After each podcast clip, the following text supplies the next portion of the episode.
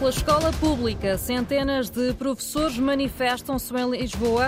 Reportagem em direto a seguir. Sérgio Conceição retira peso ao jogo de amanhã com o Benfica. Roger Schmidt garante que a equipa está preparada para um jogo que antevê difícil. A campanha pelo país, o PS rejeita lições sobre como governar. A Aliança Democrática fala de uma escravatura dos médicos. A CDU nas obras do IP8. São as notícias, edição de Rita Fernandes. Centenas de professores eh, manifestam-se esta hora em Lisboa por melhores condições na escola pública. Está a acompanhar este protesto a repórter da Antena 1, Sandra Henriques. Eh, Sandra, são cada vez mais eh, os professores que se juntam a este protesto? Sim, vieram autocarros de vários pontos do país, autocarros com professores, bem entendido, e numa altura em que neste momento está a chover bastante, aqui numa das perpendiculares da rua, da Avenida 5 de Outubro, penso que é uma das avenidas mais conhecidas de Lisboa, mesmo para quem não é de Lisboa. A manifestação segue a caminho do Parque Eduardo VII e, como eu dizia, está a chover muito e toda a gente está com o guarda-chuva aberto. Há muitos guarda-chuvas brancos que têm um stop, onde se pode ver justamente o nome deste sindicato, todos os profissionais da educação e também continuam a ver-se alguns dos cartazes que os professores trazem. Por exemplo, eu estou a ver um onde se diz que estamos num tempo negro para a educação. Eu há pouco falei com André Pestana, ele que é o coordenador deste sindicato, do STOP, e explicou-me que este é um sinal de luta numa altura de campanha eleitoral.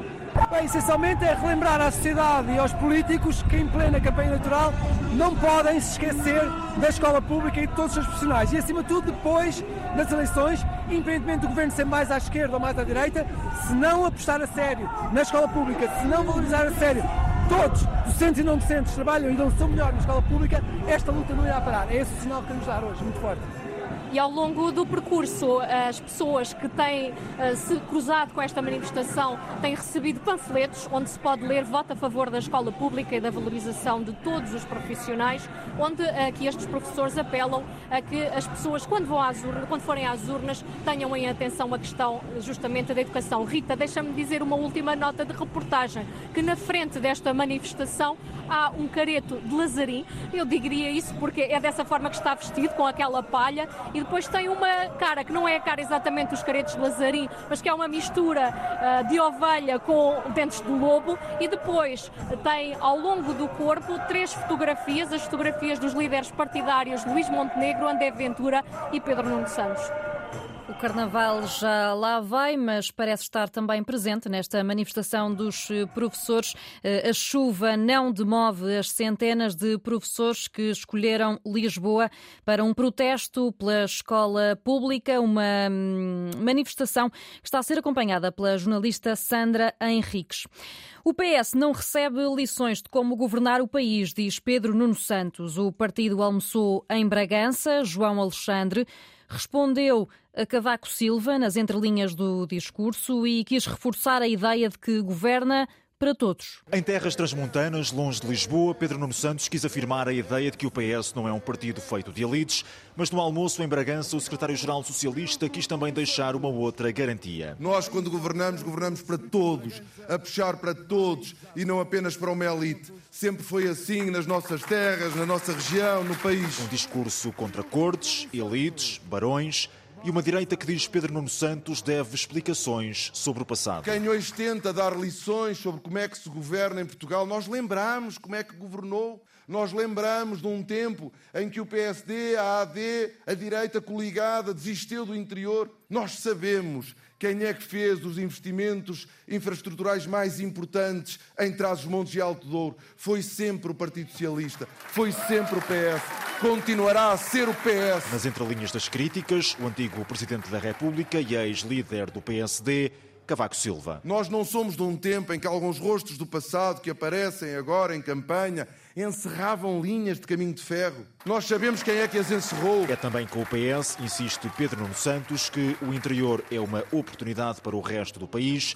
O importante, o essencial é investir. Nós sabemos que só criando economia, apoiando empresas, criando emprego qualificado, é que nós vamos conseguir quebrar o ciclo de despovoamento e desertificação do interior. Mais empresas, mais trabalhadores, mais investigação. Para levar a sério a coesão territorial, promessa de candidato. Viva Bragança, traz os montes Alto Douro. João Alexandre com a campanha do PS. A Aliança Democrática andou pelo Porto com Miguel Guimarães, o cabeça de lista no distrito. O antigo bastonário da Ordem dos Médicos critica o programa do PS para a saúde. Basta olhar para aquilo que é as propostas que o Partido Socialista tem, por exemplo, para a saúde. É basicamente o que tivemos até agora. A única diferença do que existe agora e do proposta antes que tinham para a saúde tem a ver com o facto de quererem, vejam lá, obrigar os médicos e os enfermeiros a ficarem obrigatoriamente no Serviço Nacional de Saúde. Ou seja, tentarem fazer aqui uma escravatura de profissionais com as quais nós não nos identificamos. Nós queremos médicos enfermeiros e todos os outros profissionais no Serviço Nacional de Saúde, mas queremos conquistá-los. Queremos melhorar as suas condições de trabalho Miguel Guimarães, o antigo bastonário da Ordem dos Médicos, na campanha da iniciativa liberal, na iniciativa da Aliança Democrática, assim é que é, na campanha da Aliança Democrática pelo Porto. Paulo Raimundo eh, andou pelas obras do IP8 em Ferreira do Alentejo, Beja, o líder da CDU comentou as declarações de Durão Barroso na campanha da Aliança Democrática. Orgulho Oriana Barcelos, não é o que passa pela cabeça da CDU sobre as obras no IP8. Depois de uma viagem por estradas aos buracos, a comitiva da CDU chega ao que hoje deveria ser o troço do IP8 em Ferreira do Alentejo, uma obra suspensa desde 2012. Isto é uma imagem, de facto, que vale por si, parece a Guerra das Estrelas. Uma ponte inacabada, um lago alimentado com a chuva da manhã e ovelhas que pastam nas margens. Até, isto até esgota a paciência ao alentejano, quanto mais agora o resto. Paulo Raimundo parou aqui aqui para lançar farpas ao PS. O PSD e o CDS que pararam as obras, né? pelas suas mãos pararam as obras.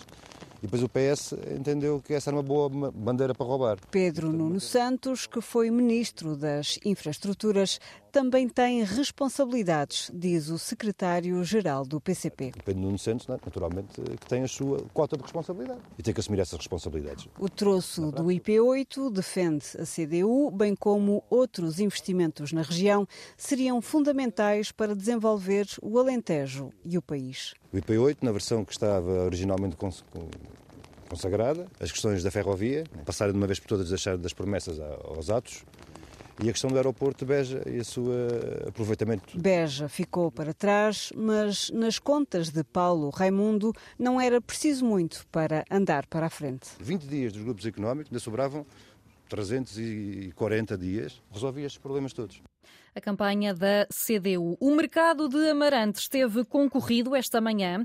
Esteve no mercado a Aliança Democrática, mas também o RIR. Nuno Amaral, o hum, cabeça de lista hum, do RIR, eh, Tino de Rãs, eh, o cabeça de lista do Partido pelo Porto, ficou desiludido por não ter encontrado Luís Montenegro. Ora, no mercado semanal de Amarante, enquanto se esperava por Luís Montenegro, apareceu Tino de Rás, o cabeça de lista do RIR, pelo não, Porto. Não, olha, e, e, não apareci atrasado, cheguei antes do tempo. É isto que é, que é preciso, botarem políticos antes do tempo. E vais esperar por Luís Montenegro? Não, não, não, não, não. Eu vim para estar com o povo e nem sabia, porque eu não tenho a agenda deles, nem me interessa. A minha agenda é o instinto que a faz e tenho a certeza que é uma agenda verdadeira, genuína. Opa, eu estou muito feliz. É calceteiro, está distribuído. Calceteiro, é os aliados. Estas pedras estão. Houve uma altura em que tiraram as pedras dos aliados. Eu, e eu reparei algumas, em vez de irem para o lixo, e eu estou a repartir, que é um grande símbolo do Distrito de Porto, que é os aliados, a repartir um bocadinho dos aliados pelo Distrito. Vou deixar algumas aqui em Amaranta, em Penafiel, em Baião, na Trofa, em Santo Terço. E vocês têm estado distraídos, porque eles me dão frio. Infelizmente não é aqui do Distrito do Porto. Não, o que eu estou a dizer é que eu vim para estar com o povo. Se ele for povo, isso aparecer à minha frente, mas eu acho que ele não vai aparecer, ele não vai esperar Putin, porque ele já percebeu, já percebeu que chegou tarde. Chegou tarde. Atrasou. Montenegro ainda não está, a hora uh, marcada para a chegada do líder da AD uh, era para as 11 da manhã. Ora, neste momento, o mercado com música lá fora é animado por Tino de Raz, o cabeça de lista do partido RIR pelo Porto. Um resumo daquela que foi a passagem de Tino de Rãs, o cabeça de lista do partido RIR pelo um, Porto, o partido um, de, de, Tino uh, de Rãs. Um resumo do que foi essa passagem esta manhã de Tino de Rãs pelo mercado de Amarante. Não é o tudo ou nada, diz Sérgio Conceição sobre o jogo de amanhã com o Benfica. O treinador do Futebol Clube do Porto retira algum peso ao confronto, mas admite que as contas do campeonato estão mais complicadas desde o empate com o Gil Vicente. Nós em Barcelos não conseguimos ganhar e as coisas ficaram, ficaram, ficaram mais difíceis ainda. Eu acho que todos os jogos, como estava a dizer, são, são, são importantes. Não há, não há jogos de, de tudo ou nada. Há jogos para ganhar, há a preparação do próximo jogo. O próximo jogo é com, é com o Benfica amanhã, com o tentor do, do título nacional. Uh, e, é, e, é, não com os dados ou não com, com, essa diferença pontual que vamos preparar o jogo, mas uh, olhando para o adversário, uh, como, como, fazemos sempre, e disputá-lo da melhor forma. mais competitivo, vai, vai, ser necessário um Futebol Porto no seu melhor, forte, competente, muito competente. Roger Schmidt garante que também o Benfica está preparado para o jogo de amanhã, um jogo que vai ser difícil. I think the next top game. Vai ser o próximo jogo de grande nível. Jogar na quinta-feira no campo do Sporting e no domingo no Porto são os dois jogos mais difíceis que podemos ter. Tentamos recuperar o melhor possível. É muito difícil jogar no Porto, vai ser um jogo muito importante para ambas as equipas. Eles mostraram muita qualidade nas últimas semanas, especialmente na Liga dos Campeões. Estamos preparados e vamos dar o nosso melhor para ganhar. Porto-Benfica, amanhã às oito e meia ah, da noite, com relato aqui na Antena 1. A esta hora joga-se o Moreirense Rio Ave, jornada 24 da Primeira Liga. Um jogo que está a ser acompanhado pela Ariana Azevedo. Ariana, nesta altura, 0-0.